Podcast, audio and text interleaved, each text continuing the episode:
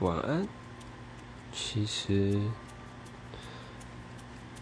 啊，被讨厌勇气里面有说到信用与信任。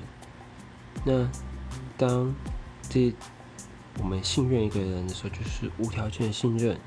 那是否对方会不会这么想，甚至是说背叛的话，那就是他的事，也是所谓的课题分离嘛。但这一段话其实真的蛮难的你怎么知道我是不是在替他？